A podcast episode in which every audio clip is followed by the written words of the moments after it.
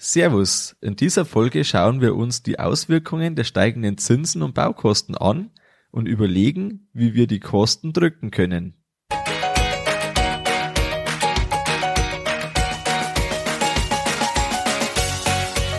Herzlich willkommen beim Kuhstall Bau und Umbau Podcast. Hier bekommst du viele nützliche Ideen und Tipps für deinen optimalen Stall mit Blick auf das Wohl von Mensch und Tier. Schön, dass du da bist. Ich bin Gusti Spötzl und ich unterstütze Milchkuhhalter, die richtigen Entscheidungen für ihren Stallbau oder Umbau zu treffen und eine für sich optimale Lösung zu finden, ohne jemals schon einen Stall geplant und gebaut haben zu müssen. Hallo in der heutigen Folge. Heute geht's um die stark gestiegenen Kosten und Zinsen. Das Ganze in der Kombination ist eine recht giftige Mischung, wie ich finde, und wir versuchen das Ganze einzuordnen. Im ersten Teil möchte ich die Auswirkungen der steigenden Kosten und Zinsen besprechen, danach den Unterschied zwischen unterschiedlichen Baukosten und der Milchleistung und zum Schluss schauen wir uns an, wo man in Zukunft stehen möchte. Ein Hinweis gleich zu Anfang, alle Angaben, die ich hier mache, die sind ohne Gewähr. Ich gebe hier meine Einschätzung wieder und du darfst dich entscheiden, ob du mir zustimmen möchtest oder ob du der anderen Meinung bist. Ähm, genau, das ist jetzt einfach ganz wichtig kurz vorab. Als wir in der Bauplanung waren, da habe ich immer wieder die Geschichte gehört, ja, vor fünf Jahren, da war alles viel billiger und dort hätten wir bauen müssen. Oder irgendwie vor paar Jahren, mei, da, wenn man das gewusst hätte, dann hätte man da gebaut und hätte man da das schon gemacht. Da hätte das alles so teuer. Ja, und was hat sich jetzt geändert? Heute sagen wir, Mensch, vor zwei, drei Jahren, vor fünf Jahren, da hätte man bauen sollen und dann wäre das alles viel günstiger gewesen. Aber heute kann man ja nicht mehr bauen, weil das ist ja äh, so teuer alles und im Endeffekt die Geschichte wiederholt sich eins zu eins. Ein Unterschied ist schon, dass jetzt wirklich andere Fakten da liegen, das muss man ganz klar sehen, aber das Prinzip ist das gleiche. Und wir wissen aktuell nicht, ob das vielleicht in ein paar Jahren wieder so ist, dass man sagt, Mensch, dort war zwar alles verrückt, aber dort hätte man bauen müssen. Und ähm, das Ganze möchte ich jetzt einfach anschauen, ähm, besprechen mit dir, was hat sich denn jetzt in der Lage denn wirklich geändert? Eben aufgrund der gestiegenen Zinsen und aber auch der gestiegenen Kosten. Schauen wir uns das Ganze mal an. Was bedeutet das?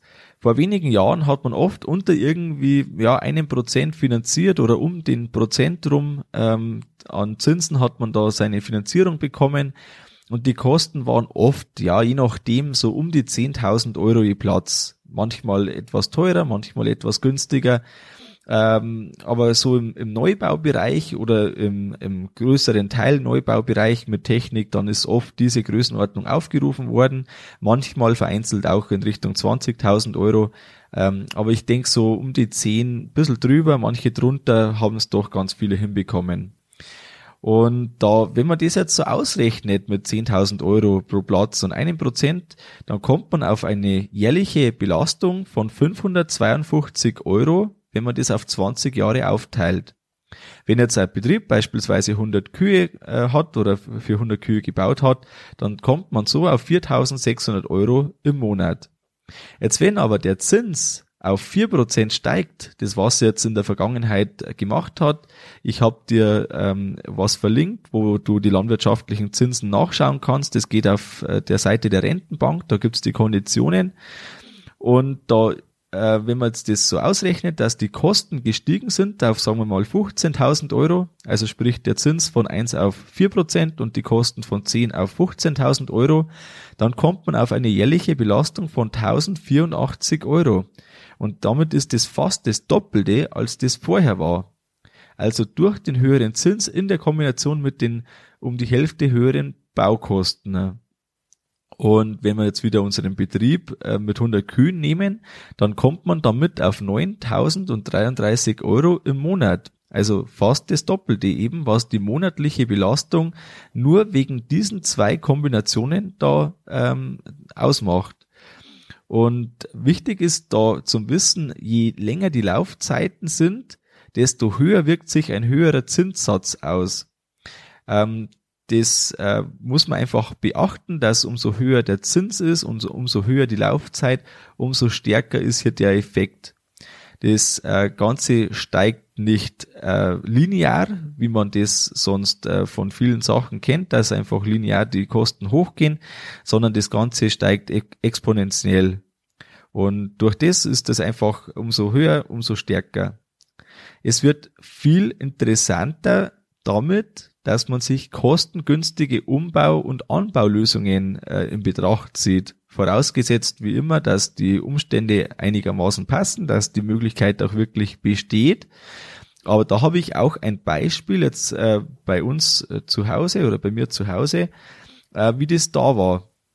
Wir hatten ja, bevor wir 2020 in den Kuhstall eingezogen sind, haben wir ähm, ja an der Hofstelle oder direkt eigentlich neben dem Haus kann man sagen, ähm, ist der alte Kuhstall und dort haben wir zur Spitze irgendwo 70 Kühe gemolken. Ähm, war alles alt. 1987 ist das umgebaut worden, damals von Anbindestall auf Laufstall aber es ist an sich ein Stall, der funktioniert, kann man so sagen. Also der Futtertisch ist in Ordnung, die Liegeboxen, äh, das System, alles an sich erstmal möglich, in Ordnung, so wie das war. Und wir haben jetzt das aufgeteilt. Äh, also das war da so, dass wir 18 Liegeplätze für die Frühtrockensteher umbauten, äh, also umbauen konnten für oder all, mit den flexiblen Liegeboxen, dass die einfach dann äh, etwas mehr Platz haben.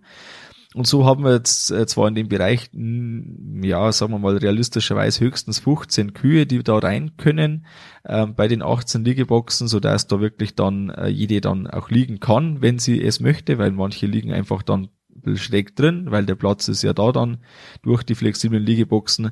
Aber so konnte man einen alten Bereich wirklich gut nutzen. Und was wir auch gemacht haben, das war ein Teil rausgerissen, also den Kanal ähm, hinten vom Laufgang, vorne vom Fressbereich, der ist da geblieben. Und so konnten wir zwei Abkalbeboxen bauen für insgesamt, ja, so maximal zehn Kühe.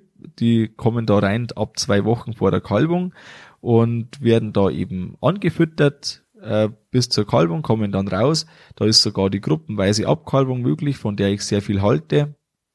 Und äh, so haben wir das Ganze umgesetzt. Könnte man, wenn es, äh, man das so zusammenzählt, für 25 Kühe ansetzen, aber sagen wir mal einfach für die Trockensteher bei unserem Betrieb. Und so waren das, wenn man das alles zusammenzählt, 7000 Euro an Kosten, die wir zu zahlen hatten und ungefähr 8000 Euro, wenn man den eigenen Aufwand von der Arbeit, die äh, der eigene also die eigene Arbeit entlohnt und auch die Maschinen, äh, die eigenen Maschinen als Aufwand gerechnet. Wenn man das zusammenzählt, ähm, dann kommt man irgendwo auf 15.000 Euro, die jetzt speziell bei unserem Fall, so wie das bei uns war, äh, was da auf uns zugekommen ist. Und wenn man das dann umrechnet, dann kommt man nicht mal auf 1000 Euro je Platz. Das ist eine sehr günstige Umbaulösung, das ist ganz klar und auch nur für die Trockensteher. Das ist auch klar, dass das was anderes ist, als wenn man für die Melkenden umbauen möchte. Ähm, trotzdem ist natürlich die Abwägung immer irgendwie die gleiche. Man muss sich überlegen, welche Kompromisse man eingeht bei dem Ganzen. Und wenn ich jetzt überlege, welche Kompromisse haben wir eingehen müssen, dann war das beispielsweise, dass die Liegeboxen eigentlich zu klein sind, haben wir ausgeglichen mit einem äh, oder mit den flexiblen Liegeboxen. Ist zwar nicht vollständig ausgeglichen, aber zumindest einigermaßen in Ordnung. Der Gummibelag, der auf den Liegeboxen ist, den hatten wir vor zehn Jahren ungefähr mal erneuert. Die Spalten sind auch vor irgendwo gut zehn Jahren erneuert worden. Die zu schmalen Laufgänge, die haben wir nach wie vor das regeln wir in der Art, dass wir einfach eine Unterbelegung absichtlich machen. Die 15, die ich genannt habe, das ist der absolute Höchststand. Meistens sind da nur 10 Kühe drin oder aktuell 8 Kühe. Ähm, das ist dann je nachdem, wie das gerade passt, mal mehr, mal weniger belegt. Und was wir auch in Kauf genommen haben, das sind die Abkalbeboxen ähm, in der Art, dass wir da zum Ausmisten länger brauchen, als das bei einem Neubau so wäre. Bei einem Neubau wird man von einer Seite komplett hinfahren können, einmal durchräumen und fertig. Und da ist es so, dass man einfach mal vorwärts reinfährt, mal rückwärts reinfährt und dann so um die Kurve. Und das ist einfach nicht ganz ideal, aber mit doch relativ wenig Aufwand dann möglich. Und vor allem der Kostenpunkt, der spricht ganz einfach dafür, muss man ganz klar so sagen. Und da eben die, die eigene Aufgabe, wenn man vor der Überlegung steht, soll es ein Umbau, soll es ein Neubau werden, einfach mal zu überlegen, wie kann das ausschauen, wenn das umgebaut ist? Was kann man machen? Was ist nicht machbar? Wo kann man vielleicht noch dran bauen? Weil natürlich ist völlig klar, wer vom Anbindestall zum Laufstall möchte, hat äh, eine größere äh, Dimension vor sich und da braucht man deutlich mehr Platz. Irgendwo das drei- bis vierfache braucht man auf jeden Fall für die gleichen Kühe, als das im Anbindestall der Fall ist oder war. Und genau so ist es einfach dann, ja, abzuwägen und äh, zum Schluss steht die Frage im Raum, ist es vertretbar oder eben nicht? Kommen wir zum zweiten Punkt der heutigen Folge und hier möchte ich den Unterschied zwischen den unterschiedlichen Baukosten und der unterschiedlichen Milchleistung, die auf den Betrieben vorhanden ist, darstellen. Wenn man jetzt die Belastung von Punkt 1, da haben wir ja gesagt, die 1% mit 10.000 Euro pro Platz und die 4% mit 15.000 Euro pro Platz. Wenn man die jetzt aufteilt auf verschiedene Milchmengen und ich habe jetzt da kategorisiert in 6, 9 und 12.000 Liter, dann kommt man drauf, dass bei der, dem 6.000 Liter Betrieb irgendwie 9 Cent die ähm, erste Variante war und 18 Cent pro Kilogramm Milch die Variante mit den 4% und 15.000 Euro Stahlbaukosten im Jahr. Wenn man es schafft, jetzt seine Milchleistung zu steigern auf 9000 Liter, dann sinkt linear dazu der Kostenblock, der wegen den Stallbaukosten pro Liter Milch zu Buche schlägt. Von 6 Cent steigt aber trotzdem natürlich der Kostenfaktor auf irgendwo in die 12 Cent Kategorie. Und wenn man dann irgendwie 12.000 Liter pro Kuh und Jahr melken kann und möchte, dann ist man von 4,6 Cent auf 9 Cent, ähm, was die Steigerung betrifft was möchte ich mit dem darstellen, dass man einfach sich überlegt, dass die geplanten Kosten, das kann man ja immer vorher ungefähr abschätzen, man bekommt da Kostenschätzungen, man redet mit Berufskollegen, dass die geplanten Kosten auch zur Herdenleistung in irgendeiner Art passen. Und wenn man jetzt ein 6000 Liter Betrieb ist und normal durchschnittliche Milcherlöse äh, erzielen kann pro Liter Milch, dann passt ein neuer Stall, der voll ausgestattet ist, vielleicht einfach nicht so gut dazu. Weil wer so einen Stall baut, der sollte dann auch eben eine entsprechende Milchleistung, die da dazu passt, haben. Vorausgesetzt natürlich immer, wenn ich sowas bespreche, man möchte den Stall wirtschaftlich darstellen. Wer jetzt das einfach macht, weil er eine Freude an der Sache hat und das Geld kommt woanders her, dann ist das eine völlig andere Voraussetzung. Ich bin jetzt einfach bei dem, dass man sagt, aus dem Stall raus soll das Ganze finanziert werden. Wenn man sich jetzt unterschiedliche Baukosten anschaut und man sagt jetzt irgendwie Umbaulösungen für 5000 Euro, so ähm, mittlere günstige Lösung eher neue Bereich oder einiges neu eher so 10.000 Euro oder dann die, die bessere Variante oder was heißt besser, aber die teurere Variante mit ähm, wahrscheinlich viel neu, eher die 15.000 Euro Kategorie, vielleicht auch drüber, wenn es blöd geht, aber ich habe jetzt eben geschaut, die 5, 10 und 15.000 Euro Kategorie und wenn man da 4% Zins veranschlagt, dann kommt man jährlich auf 361 Euro. Das sind 4 Cent die Kilogramm Milch. Äh, ich habe jetzt da 9.000 Liter einfach bei jedem angeschlagen, anges äh, angesetzt. Also bei 5.000 Euro sind es jährlich 361 Euro pro Betrieb oder anders gesagt 4 Cent je Liter Milch. Bei 10.000 Euro, das steigt jetzt lineal, äh, linear, da kommt man dann eben schon bei 10.000 Euro auf 8 Cent die Liter Milch und bei 15.000 Euro 12 Cent macht es dann aus, eben bei dem 9.000 Liter Betrieb.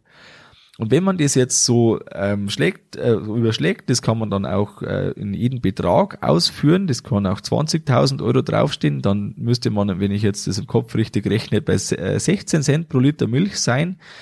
Ähm, da, da kann man sich das einfach mal überschlagen, wo man denn ungefähr wäre und was das auch dann Kosten im Jahr bedeutet. Und das ist dann wirklich nicht zu unterschätzen, was da auf einen zukommen kann, wenn man diese äh, Kosten eben dann tragen muss.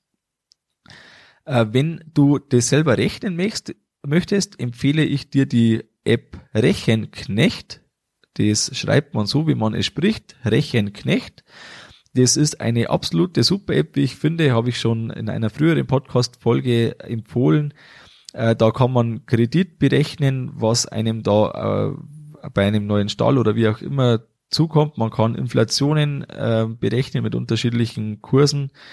Da sind wir wieder im exponentiellen äh, Bereich, was da an, an äh, Wertverfall da ist und so weiter. Also da kann man wirklich sehr gut so Sachen äh, berechnen. Äh, hoher Milchpreis macht höhere Preise oder hohe Preise auch bezahlbar. Das ist ein Fakt, der einfach dasteht. Das jetzige Niveau, das wir haben, da sind wir irgendwo in der 60 Cent Kategorie. Sollte dieser Preis länger sein, dann äh, lassen sich höhere Preise natürlich auch rechtfertigen. Wir wissen aber nicht, wie es weitergeht, weil die Unsicherheit in Zukunft, die ist erstmal immer gewiss. Also man hat nie eine sichere Zukunft. Das gibt's nicht. Die Zukunft ist immer ungewiss. Das war's vor fünf Jahren, das war's vor zehn Jahren und es wird auch immer so bleiben, dass man nie vorhersehen kann, was in Zukunft passiert. Auch wo das langfristige Preisniveau für die Milch liegen wird, kann keiner sagen es spielen Wechselkurse eine Rolle, wie äh, billig oder teuer dann von Amerika oder von Neuseeland zu uns Milch importiert werden könnte. Das spielt so viel eine Rolle. Ist die Milch wirklich knapp oder gibt es dann doch wieder ein Überangebot? Jetzt in der Zeit, in der die Milch so teuer ist, kann es für viele interessanter sein, auf Ersatzprodukte auszuweichen. Ja, die sind auch teuer, aber trotzdem kann es sein, dass sich im einen oder anderen Fall das sich äh, äh lohnt, und wer dann äh, einmal bei einem Ersatzprodukt ist, da wird erstmal auch wieder nicht zurückgehen, nur weil die Milch ein bisschen äh, günstiger wieder geworden ist. Und so kann man das einfach nicht voraussehen. Ich wünsche uns allen, dass das Niveau lange Zeit hoch bleibt oder zumindest auf einem gesunden Niveau hoch bleibt. Ähm, das wird uns äh, auf jeden Fall gut tun die ganzen Auflagen zu erfüllen und was äh, alles bezahlt werden muss, steigt auch ständig im Niveau. Von dem her ist es eigentlich auch notwendig, aber trotzdem hat man keine Garantie dafür. Das Preisniveau kann sein, das ist jetzt äh, eine persönliche Meinung von mir, das kann sein, dass das durch die anhaltende Inflation auch lang, oder was heißt lang, also dauerhaft höher liegt. Ähm, stell dir vor, du hast jetzt da ein Glas mit Bier und irgendjemand schüttet Wasser in das Glas. Da ist es erstmal so, dass das Bier nicht mehr schmeckt, das ist das eine, aber das andere ist ja das, dass äh, zwar mehr Menge dasteht, aber immer noch der gleiche die, die gleiche Alkoholmenge dahinter steht.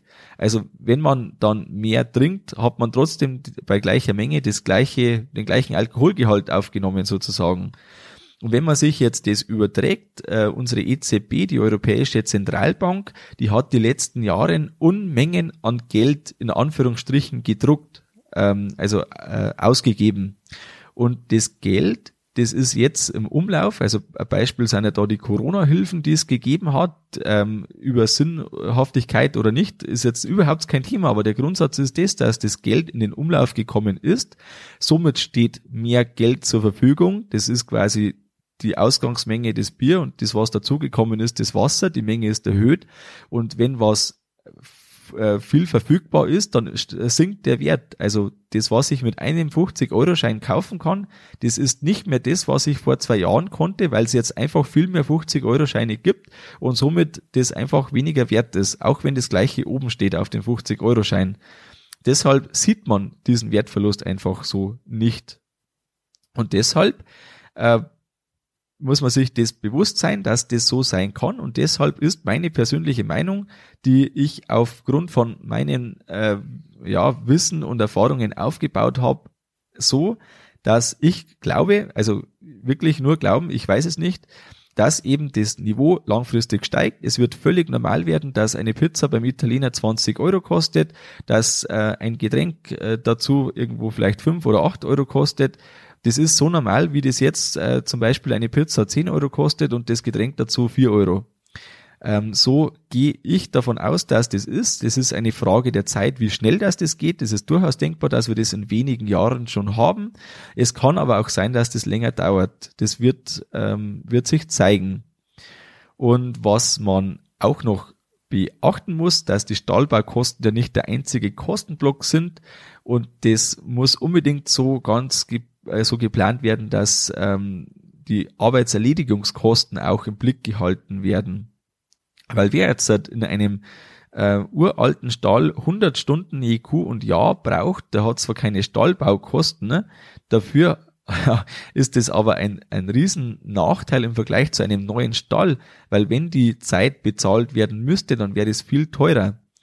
Wenn man jetzt an einen Familienbetrieb denkt, wie es ja sehr viele gibt, dann muss zwar die Zeit nicht direkt bezahlt werden, aber trotzdem sinkt ja die Lebensqualität, wenn man ständig nur im Stall steht und irgendwie nichts mehr anders dann machen kann, äh, nur weil man sich da den, den einen oder anderen Kostenblock vielleicht ein bisschen spart. Wer insgesamt hohe Kosten hat, muss einfach beachten, dass vor allem in Phasen, in denen der Milchpreis sinkt, ähm, die Liquidität leiden kann. Und da kann es so sein, dass das Konto dann äh, in die roten Zahlen rutscht. Und das muss man einfach unbedingt vermeiden. Also da wirklich in dieser Zeit einen Puffer aufbauen, soweit es möglich ist, der dann, wenn es wieder schlechter läuft und die Zeit wird kommen, wir werden nicht nur Sonnenseiten haben, es gehört immer auch die Nacht dazu, oder der Schatten, wie man es äh, sehen möchte. Und ähm, auf, auf jede Sonnenseite kommt mal ein Schatten und ich möchte nichts schlecht reden und trotzdem bin ich mir sicher, dass äh, einen äh, ja, Polster, den man sich zurechtlegen kann und sollte, dass man den auch irgendwann brauchen wird. Im besten Fall lange nicht ähm, und dann nicht stark, wenn es es braucht, aber man sollte einfach da was haben. Wenn du dir nicht sicher bist, wie es um deine Wirtschaftlichkeit steht, kannst du dich auch vergleichen. Äh, es gibt LKV äh, Vergleiche, also von den äh, Kennzahlen im Stall. Das bringt einfach schon mal eine ganz gute Einschätzung, wie man da steht. Ähm, noch besser wäre eine Betriebszweigauswertung und da viele Betriebe im Vergleich äh, so kann man sich da einfach herantasten, um zu sehen, ist man denn äh, überdurchschnittlich, ist man unter den äh, Top 25 Prozent. Da würde ich auf jeden Fall äh, mich hinarbeiten wollen, wenn ich das noch nicht wäre. Und so ähm, kann man sich einfach sicher sein, wenn es selber irgendwie ja gut rund läuft, dann sieht man auch die Zukunft viel entspannter und gelassener. Und da kommen wir auch schon zum dritten Punkt. Wo möchtest du in Zukunft stehen? Die Zielvorstellung, dass man sich auf das ganz stark einlässt, ist ganz wichtig, finde ich. Und da steht einfach so eine grundsätzliche Frage im Raum, sollen denn in zehn Jahren hier an dem Standort noch Kühe gemolken werden? Und möchte ich in zehn Jahren immer noch Kühe melken?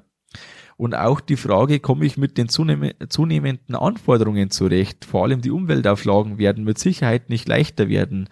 Es kann sein, dass sich ähm, von den Tierarzneimitteln noch einiges verschärft. Stichwort Antibiotika-Datenbank. Es gibt viele Möglichkeiten, die auf uns noch zukommen können, die ähm, scheibchenweise immer das unangenehmer machen. Zum Glück nicht auf einmal, weil dann würden plötzlich gar äh, keiner mehr wollen. Aber wenn man langsam Scheibe für Scheibe einfach da das äh, abschneidet, dann ist die dicke Salami plötzlich gar nicht mehr so groß. Und so kommt man dann auch leichter zurecht damit. Ähm, auch die Überlegung, wie stellt man sich denn seinen Alltag denn so vor? Äh, was wäre für mich der Traumtag, äh, Traumtag nicht im Sinne von keine Arbeit, sondern wirklich da, wo man seinen ganz normalen Arbeitsalltag nachgeht. Und äh, ich persönlich bin da der Meinung, dass ich einfach möglichst runde Arbeitsabläufe im ganzen Betrieb haben möchte. Ich möchte gesunde Kühe haben, langfristig äh, deutlich mehr Freizeit und mehr Zeit für die Familie. Ähm, und deshalb ist jetzt zum Beispiel beim Stallbau auch so ein Punkt gewesen, dass man den zu zweit gut bewerkstelligen kann wenn irgendwie die Elterngeneration von mir zurücktreten möchte, dann muss man sich um Aushilfen schauen. Aber so ist es langfristig auch möglich, dass man einen Betrieb und gleichzeitig sein äh, privates Leben oder das Leben außerhalb vom Betrieb äh, ganz gut unter einen Hut bekommt. Und da möchte ich auch dazu motivieren, dass man äh, Chancen einfach nutzt, die sich bieten. Und wenn man äh, sagt, eigentlich ist mir die Arbeit zu viel, dass man sich dann auch die Zeit nimmt, um zu überlegen, wo könnte man sich denn vielleicht Arbeit einsparen. Ähm, da, das gehört einfach immer dazu, aber vom, vom Grundsatz her mit der Ziel Aufstellung mal in den Raum gehen, wo soll es hingehen und auf das Ziel, das man dann hat, hinarbeiten. Und auch wenn jetzt momentan ganz viel Nebel herrscht, wo wird sich die Preislage hinentwickeln? Wird es vielleicht wirklich wieder billiger, was ja rein von der Theorie her auch sein könnte, dass man sagt, die äh, Nachfrage, die sinkt und durch das müssten ja doch auch Preise sinken. Das ist auch denkbar, ist jetzt nicht unrealistisch.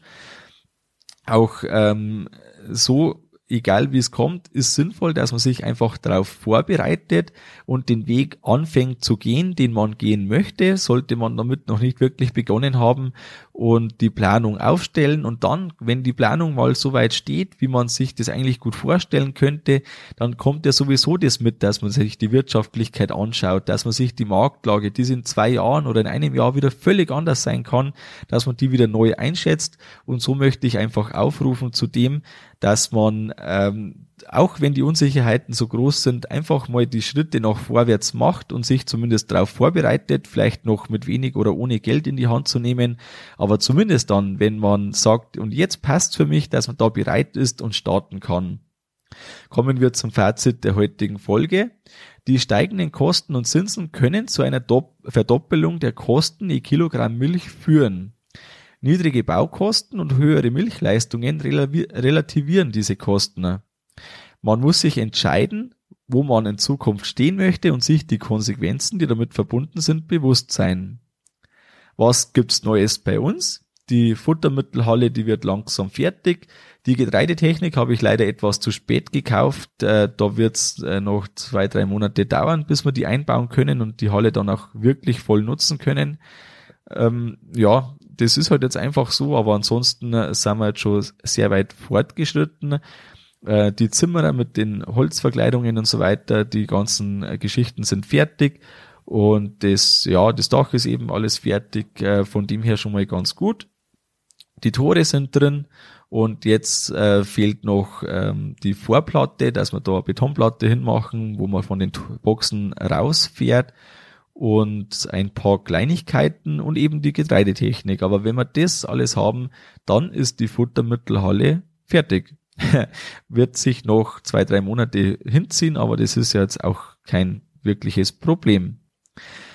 Wenn dir diese Folge gefallen hat, dann ähm, würdest du mir eine große Freude machen, wenn du mir eine kurze E-Mail oder übers Kontaktformular auf der Homepage oder in Facebook schreibst, wie du die Sache siehst. Mich interessiert das wirklich sehr stark. Gehst du davon aus, dass die Kosten sinken? Gehst du eher davon aus, dass das Niveau einfach steigt, so wie ich das beschrieben habe? Oder hast du noch ganz andere Meinungen, wie es mit der Landwirtschaft in Deutschland weitergehen wird oder auch mit der Milchkuhhaltung im Speziellen? Mich interessiert das sehr stark und äh, schreib mir einfach gern und ich antworte dir auch so schnell ich kann. Ähm, aber genau, einfach los und würde mich echt wirklich interessieren. Das war's mit der Folge vom Kuhstallbau Podcast. Sei auch nächstes Mal wieder dabei. Dein Gusti Spötzl.